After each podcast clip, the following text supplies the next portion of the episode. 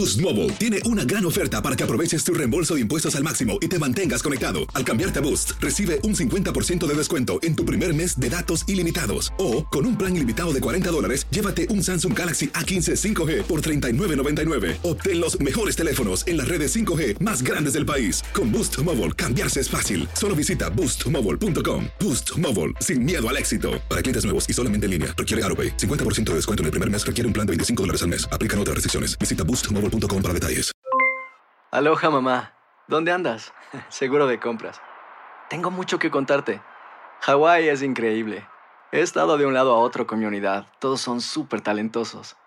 Ya reparamos otro helicóptero Blackhawk y oficialmente formamos nuestro equipo de fútbol.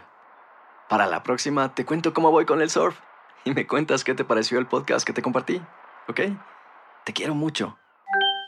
Be All You Can Be, visitando goarmy.com diagonal español.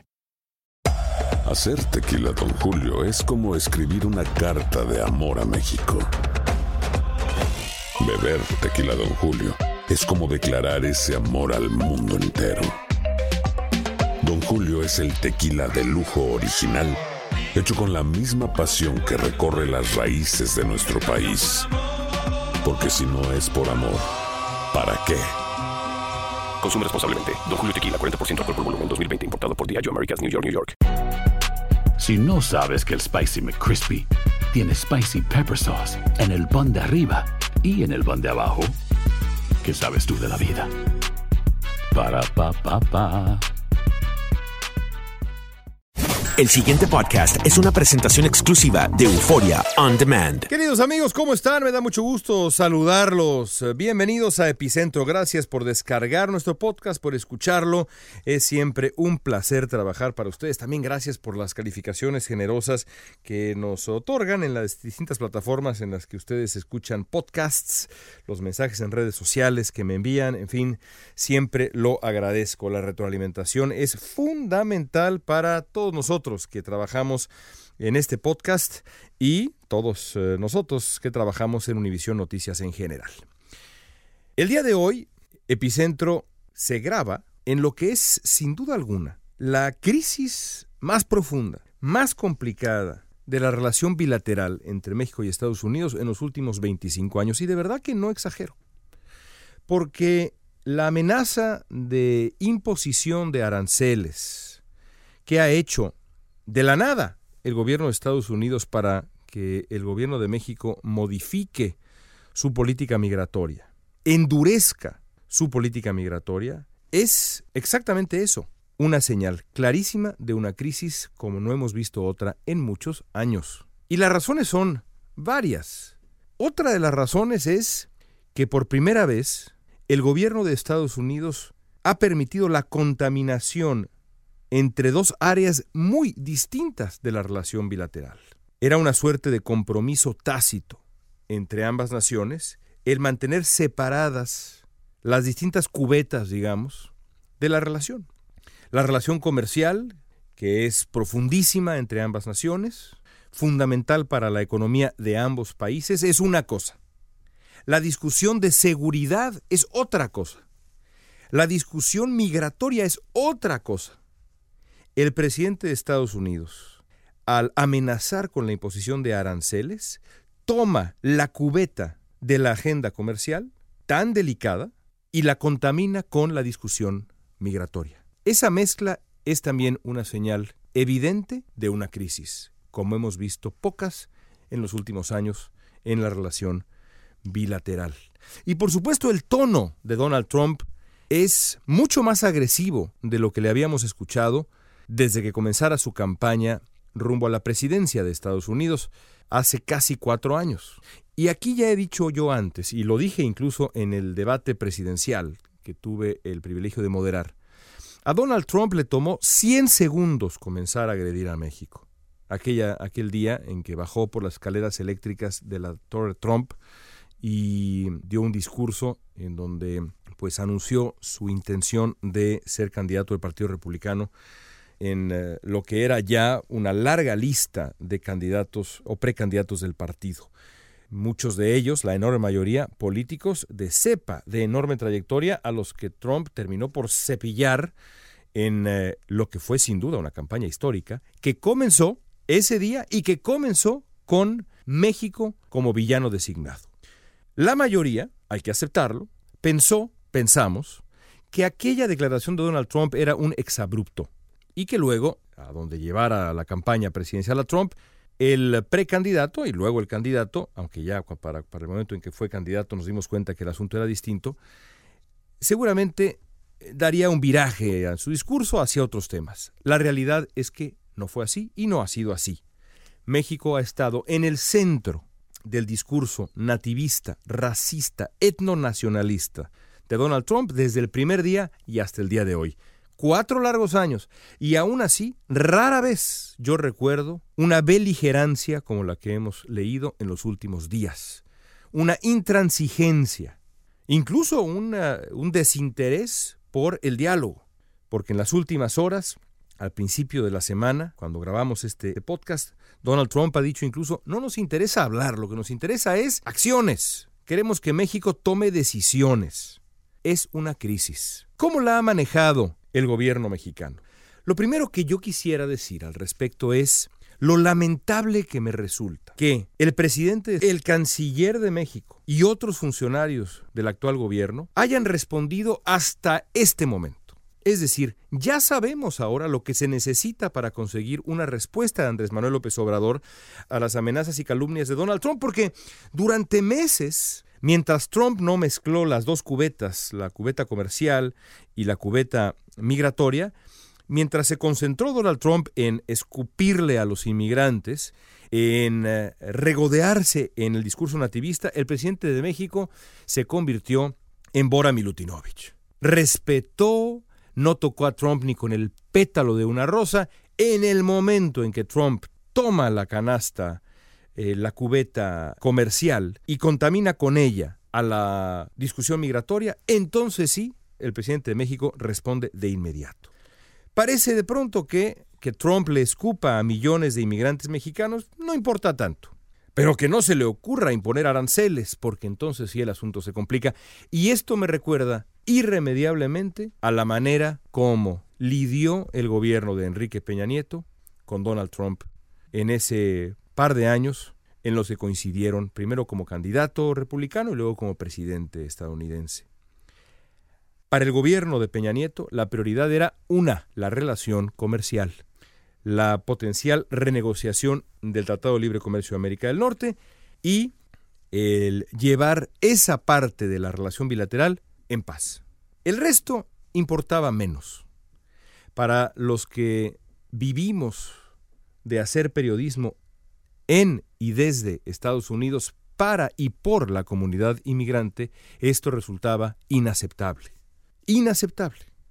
Yo con toda franqueza pensé que el asunto sería distinto en el gobierno López Obradorista, porque así lo prometió el propio Andrés Manuel López Obrador, como explicamos aquí en este epicentro hace dos o tres emisiones, cuando repasamos la historia de la respuesta o falta de respuesta de López Obrador a Trump sobre todo contrastando al López Obrador presidente con López Obrador candidato. Pero bueno, al menos ya sabemos dónde están las prioridades de este gobierno. Están en el mismo lugar en donde estaban las prioridades del gobierno anterior, mexicano. Ahora, ¿qué tan exitosa ha sido la respuesta mexicana? Yo creo que ha sido errática. La carta de López Obrador me pareció larga y confusa, me recordó aquella carta que le envió al principio de la presidencia de López Obrador, el presidente de México, en el que antes que marcar una distancia, celebraba las coincidencias como hombres antisistema que tenía con Trump. Ahora López Obrador optó por una larga carta, que es una mezcla ahí de lección de historia de Estados Unidos y, un llamado a la comprensión mutua, que después reiteró en Twitter con un trino, con un mensaje, pues eh, la verdad, de un tono extrañísimo, melifluo, ahí, eh, extraño, la verdad. Pero la responsabilidad central para encontrar una salida a esta crisis no ha recaído en López Obrador. Uno pensaría que López Obrador diría, bueno, a ver, yo soy presidente de México, yo voy hacia allá cuando se preste la ocasión y soy yo quien encabeza la discusión. No ha sido así, le dio la responsabilidad a Marcelo Ebrard. ¿Y cómo ha estado el canciller mexicano? Bueno, primero hay que decir que en un caso digno de análisis de, sobre el uso de redes sociales, eh, Ebrard ha compartido a través de su cuenta de Twitter cada paso de su preparación rumbo a, la, a lo que él llama la cumbre en Washington, que por cierto está mal llamada porque esto no, no puede ser una cumbre cuando es una reunión entre funcionarios. Pero bueno, en fin, Ebrard quiere sentirse importante y dice la cumbre. Bueno, muy bien. Ahí está Ebrard tomándose una foto, eh, una selfie incómoda en el aeropuerto, ahí en primerísimo plano, con un gesto pícaro y con el logo de una eh, compañía china claramente eh, visible a su lado derecho en una provocación absolutamente innecesaria. Luego también ahí está Ebrard publicando una foto de la mesa en donde están reunidos los funcionarios mexicanos, todos muy serios, pero con sus notas, sus notas visibles, perfectamente a la vista. No se alcanza a leer a simple vista lo que dicen las notas, pero si alguien realmente estuviera interesado en ver lo que dice el cuaderno de la funcionaria A o del funcionario B, pues sería fácil hacerlo. Es decir, hay un descuido muy extraño. Lo mismo con un tuit de Marcelo Ebrard en donde escribe mal el nombre del secretario de Agricultura de Trump, lo identifica como Sony, como si fuera marca de electrodomésticos, y no como Sony con doble N, que es el verdadero nombre del secretario de Agricultura de Trump. En fin, insisto, todo es muy raro y todo es muy torpe. Ahora, nada de eso importa en absoluto si el equipo de negociadores mexicanos consigue que Donald Trump dé marcha atrás. ¿Cómo lo va a conseguir el equipo que encabeza Marcelo Ebrard? Bueno, las preguntas son varias. No podemos olvidar que Marcelo Ebrard estuvo en Washington hablando precisamente de estos temas hace apenas 10 días. Entonces mi primera pregunta es, ¿con qué nuevos argumentos cuenta Ebrard desde la última vez que estuvo en Washington, reunido con Jared Kushner y otros funcionarios del gobierno de Donald Trump, hace 10 días? ¿Qué nuevos argumentos puede llevar Marcelo Ebrard? ¿Qué nueva oferta presentará México para conseguir que Trump dé marcha atrás? Ya se están sumando la secretaria de Economía y demás. Me parece muy bien, pero los argumentos económicos aquí no cuentan, porque a Donald Trump lo que le interesa es hablar del tema migratorio. Qué bueno que están allá, que está la secretaria de Economía y que van a presentar seguramente pues ahí un PowerPoint con, con las industrias que se verían afectadas, que son muchísimas, pero lo que importa es el tema migratorio. Porque lo que quiere Estados Unidos es que México endurezca todavía más su política punitiva de detención y deportación de migrantes centroamericanos. Lo que quiere Estados Unidos es que México se convierta de verdad, como lo dijo en su momento John Kelly, en la primera línea de defensa de América del Norte.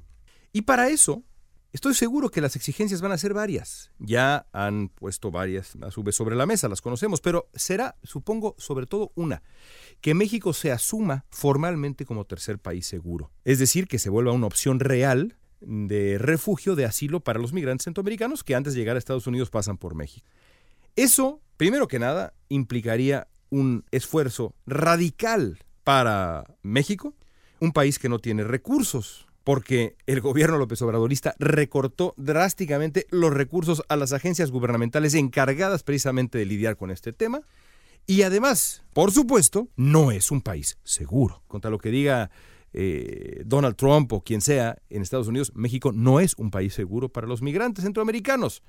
Las estadísticas están ahí y la evidencia es incontrovertible. ¿Por qué quiere el gobierno de Estados Unidos esto? Porque si México se asume formalmente como país seguro, Trump puede decir, por ejemplo, en este proceso legal complicado que ha seguido este tema en Estados Unidos, ahí está, México se asume formalmente como tercer país seguro, yo puedo entonces enviar a los centroamericanos que solicitan asilo aquí a esperar su proceso en México, porque contra lo que dicen las asociaciones que protegen los derechos de los inmigrantes en Estados Unidos, México es seguro, a pesar de que no lo es. Pero eso es lo que va a decir Trump. Y también va a decir, si es que México concede en este tema central, que construyó el muro. Que no construyó el muro de concreto, pero que México ha dado un paso mayúsculo para endurecer su política migratoria por un lado y por otro lado convertirse en el gran receptor de inmigrantes de la región.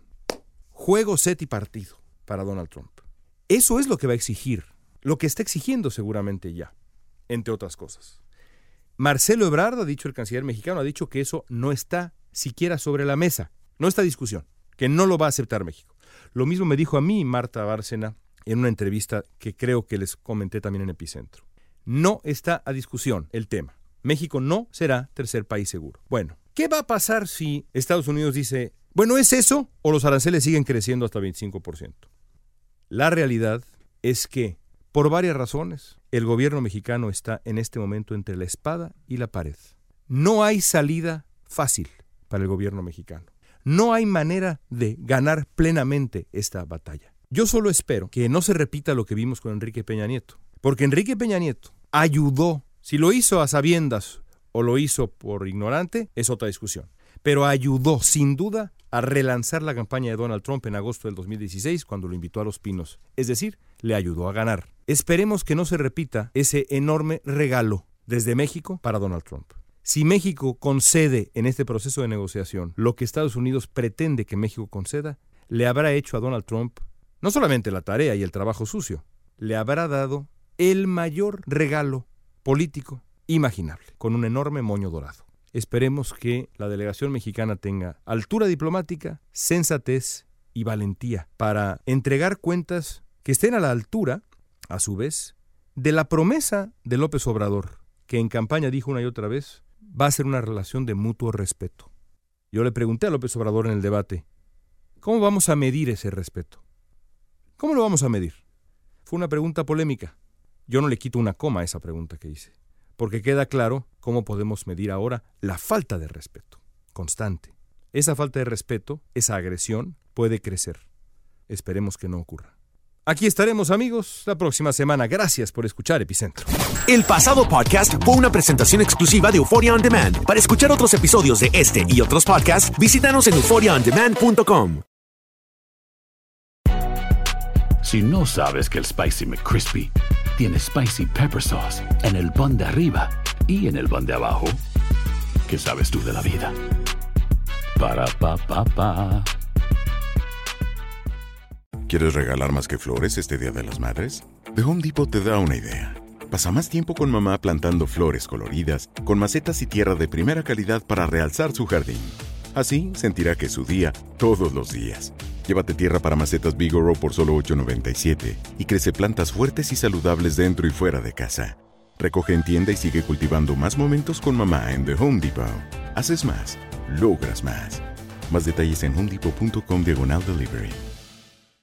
¿Quieres regalar más que flores este Día de las Madres? The Home Depot te da una idea. Pasa más tiempo con mamá plantando flores coloridas, con macetas y tierra de primera calidad para realzar su jardín. Así sentirá que es su día todos los días. Llévate tierra para macetas Bigoro por solo $8.97 y crece plantas fuertes y saludables dentro y fuera de casa. Recoge en tienda y sigue cultivando más momentos con mamá en The Home Depot. Haces más, logras más. Más detalles en homedepot.com diagonal delivery.